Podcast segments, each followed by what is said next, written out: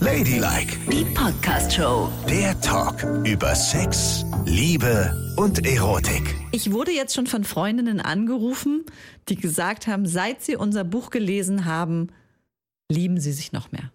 Ehrlich? Ist das nicht toll? Also sich selber oder gegenseitig? Sich selbst. Ach so. Und das andere wahrscheinlich auch, aber Ja, erstmal hoffentlich. geht es um Selbstliebe.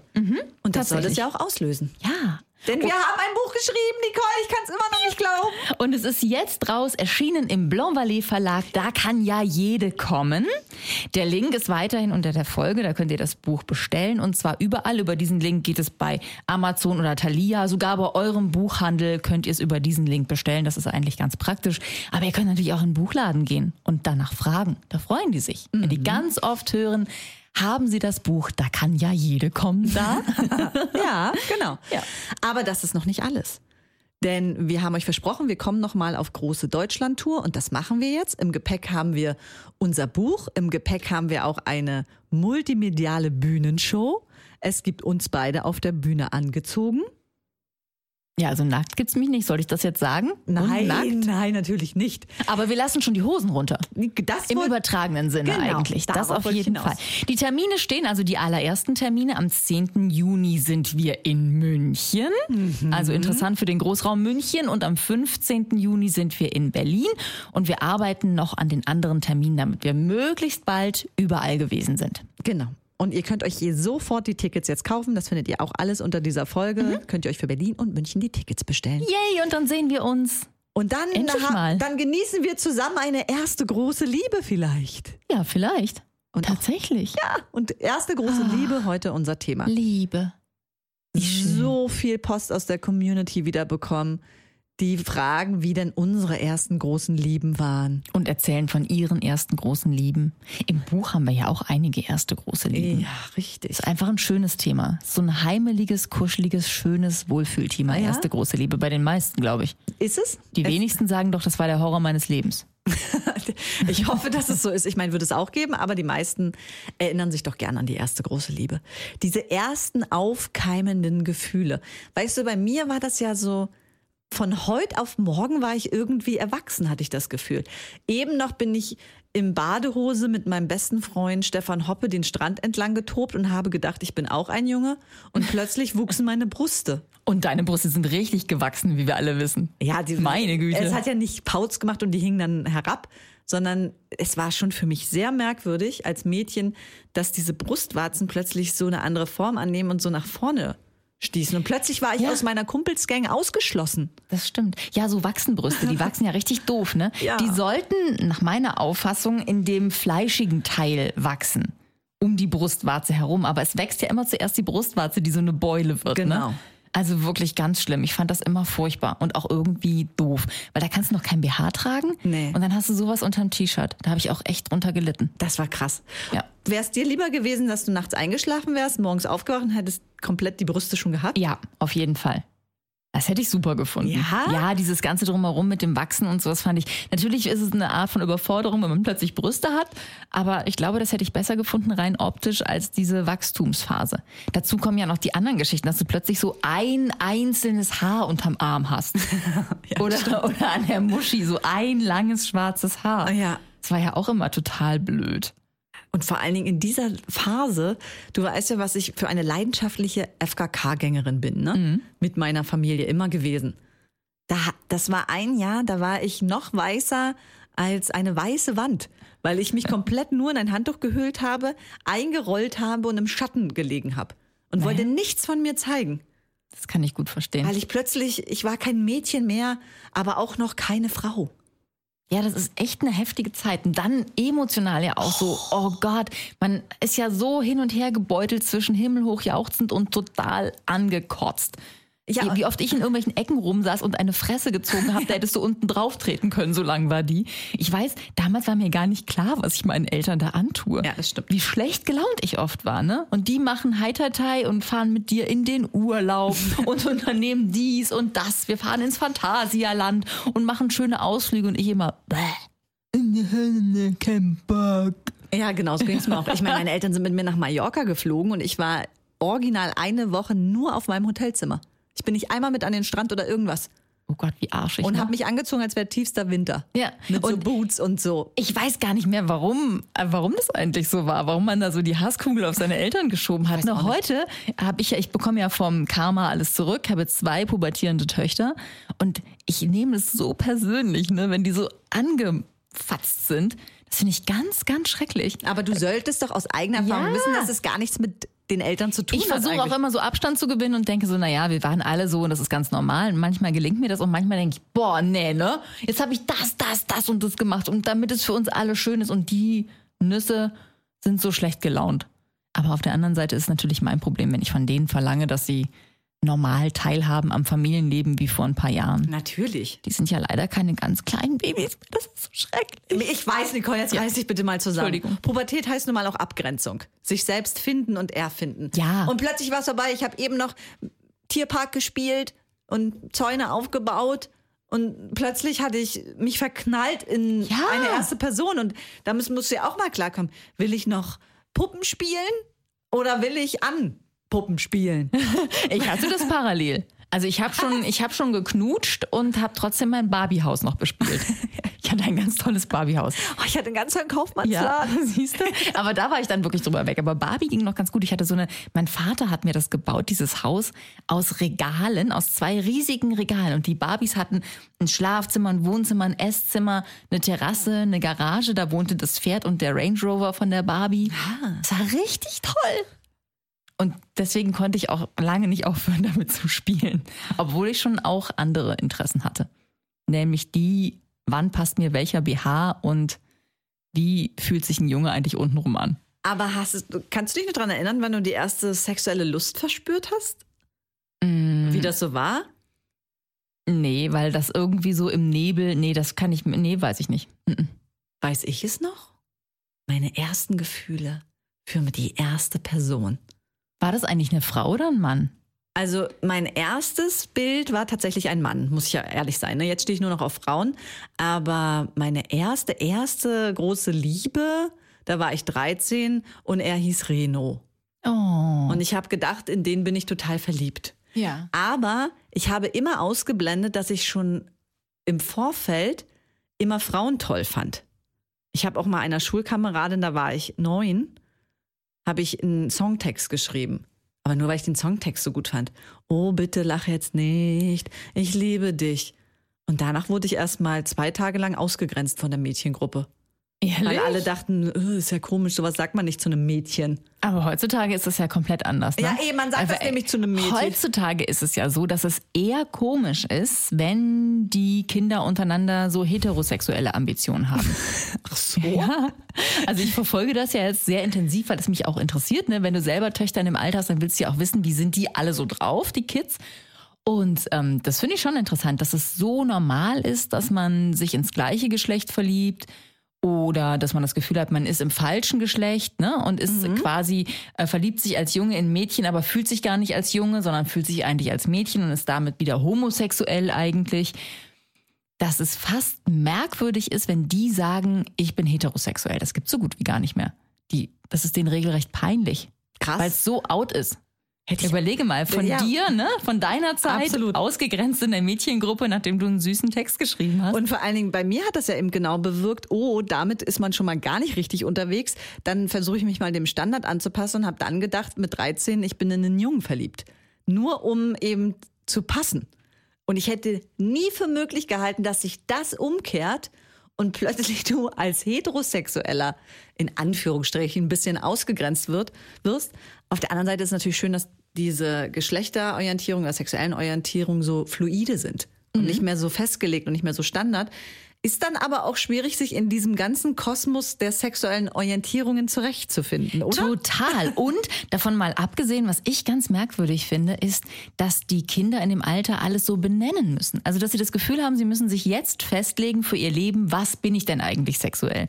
Und das finde ich merkwürdig. Dafür haben doch schließlich Generationen von Menschen gekämpft, dass wir frei davon sind, ja? Genau. Dass wir eben nicht mehr sagen müssen, ich bin hetero, ich bin homo, ich bin bi äh, und ich bleibe das mein Leben lang, sondern dass man einfach sagt, ja, komm, ich verliebe mich in Menschen und das kann mal so und mal so sein, ohne in eine Schublade gesteckt zu werden. Ja, ich, also bei dir ist ja auch nicht das Erste, was du möchtest, dass man sagt, das ist Yvonne, die ist übrigens homosexuell, weil du ja noch tausend andere Dinge hast, die zu dir gehören. Und das ist, sollte nicht das Erste sein, was dich charakterisiert. Was dich charakterisiert ist, dass du dich gern daneben benimmst, dass du immer auf den Tisch tanzt. Hallo?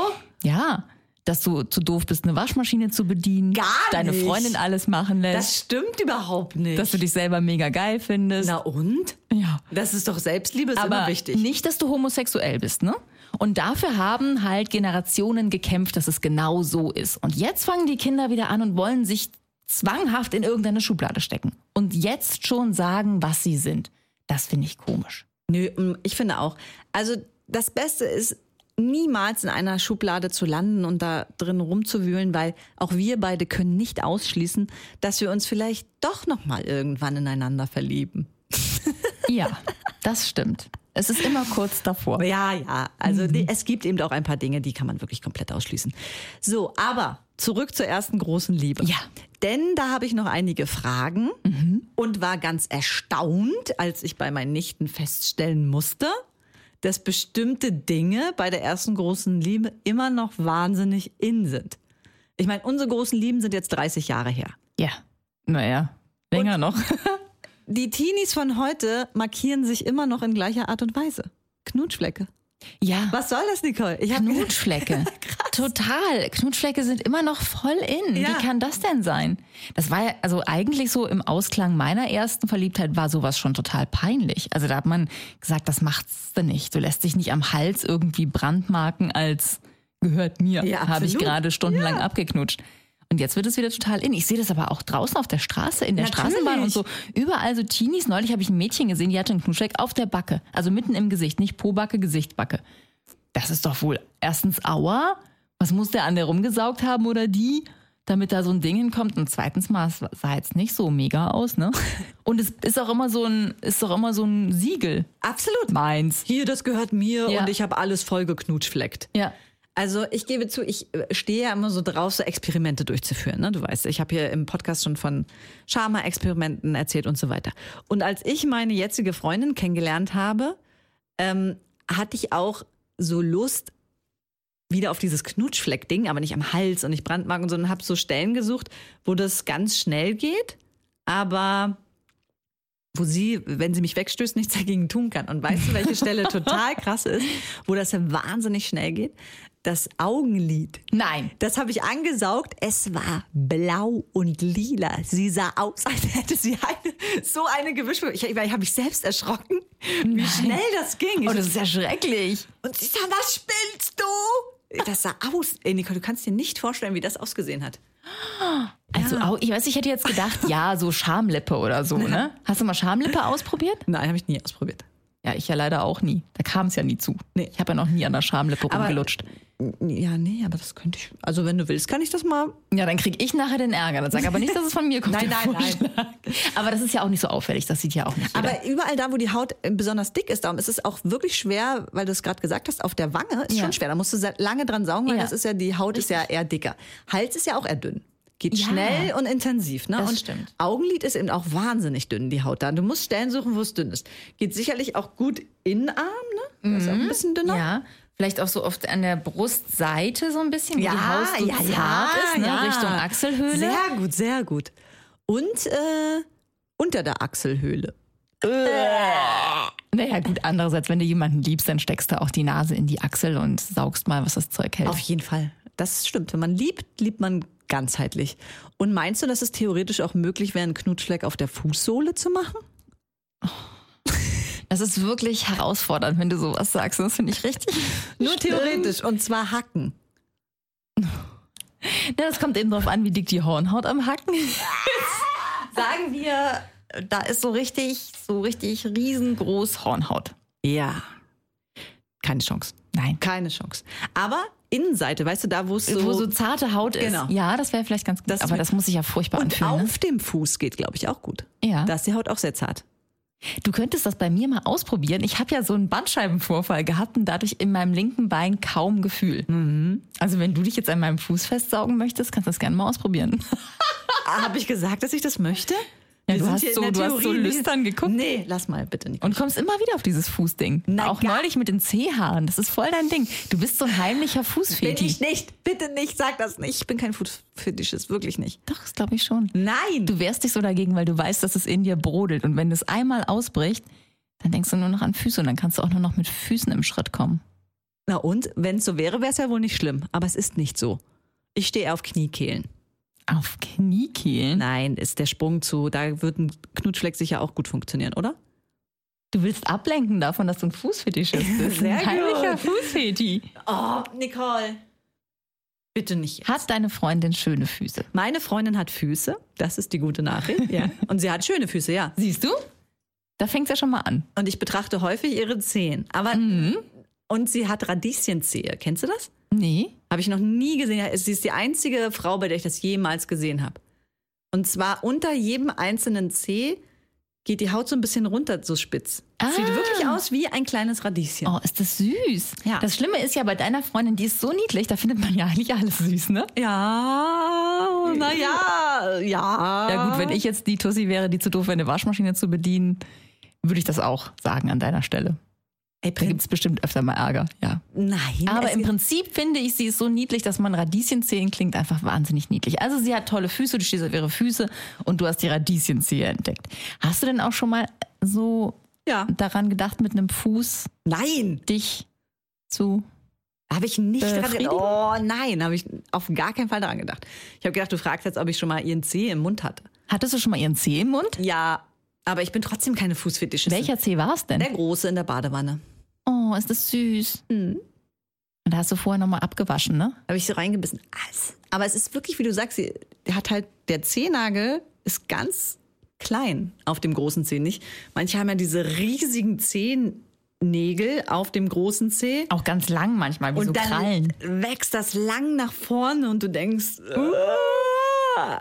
sie nicht, bei ihr sieht das echt gut aus. Die könnte eigentlich Fußmodel werden, jetzt wo du es so sagst, Mhm. weil der Fuß auch sehr schmal ist. Und im Sommer wird er ganz braun, Du weil sie merkst einen schon. Maimpo hat. Ja, ja. Wir merken schon, du bist Äh, genau gar nicht. auf der Linie. Du magst es nur nicht zugeben. Nein. Weil du dieses Outing nicht mehr verkraften könntest. Das, das Jetzt hör doch auf, mich in irgendwas reinzudrängen. ich glaube, du solltest das mal probieren. Wir haben ja neulich mal darüber gesprochen, ich glaube zum Jahresanfang, dass man immer mal neue Dinge auch ausprobieren sollte. Und ich habe das Gefühl, das könnte genau dein Ding sein. Nein. Das ist deine, das ist wie eine neue Liebe.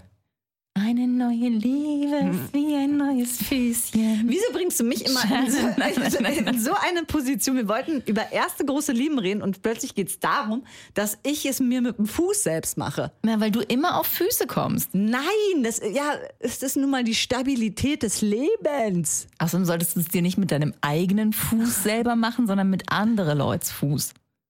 Darum geht es doch. Ja, Der ich- Fuß von anderen Menschen ist an dir. Mann. Ich möchte mich jetzt nicht länger damit befassen. Hast du denn schon mal einen Fuß im Mund gehabt oder einen Zeh? Hm, Na? Ja, vielleicht so annähernd, aber nie einen ganzen Zeh im Mund. Mhm. Nein. Ja, aber so mal dran geknabbert? Nee, so eher am Fuß oben auf dem Spann, so, das ja. Wieso das denn? Ja, so, wenn ich vielleicht mal jemanden von oben bis unten abgeküsst habe, war es vielleicht auch der Spann, aber der Fuß, der Zeh, nein. Ist es auch nicht, ich, das stelle ich mir auch nie vor. Das finde ich überhaupt nicht gut. Aha, komisch. Gegen die Dinge, die man sich am meisten wehrt, die hat man ja in sich, ne? Ich wehre mich nicht dagegen, aber ich finde es einfach nicht so gut wie du, denn du bist ja die Okay, ich habe Fußfetischistin. eine Frage noch Ja. an dich, die alles entscheidet dazu. Warst du mal mit einem Fußfetischisten zusammen? Ja, Keine weiteren Fragen. Du bist es auch. das war richtig fies. Das merke ich mir. So, und wenn ihr noch mehr wollt, dann haben wir noch einen mega Podcast-Tipp für euch, den Bayern 3 Podcast Freundschaft Plus. Die Mädels, die mögen wir echt sehr. In dieser Woche haben sie zum Beispiel ein heißes Thema, nämlich Kino im Kopf. Aber generell quatschen die beiden gerne darüber, was uns beziehungsmäßig über Wasser hält, was guter Sex ist, wie das überhaupt geht, der beste Weg zum weiblichen Orgasmus, Body Positivity, Fremdgehen und so weiter. Bayern 3 Moderatorin Corinna Teil und Christine Barlow sind beste Freundinnen, so wie wir zwei. Also hört unbedingt mal rein. Diese Woche, wie gesagt, Kino im Kopf ist sehr, sehr cool. Freundschaft Plus gibt's auf bayern3.de, in der ARD Audiothek und überall da, wo es Podcasts gibt. Ladylike, die Podcast-Show. Jede Woche neu auf Audio Now.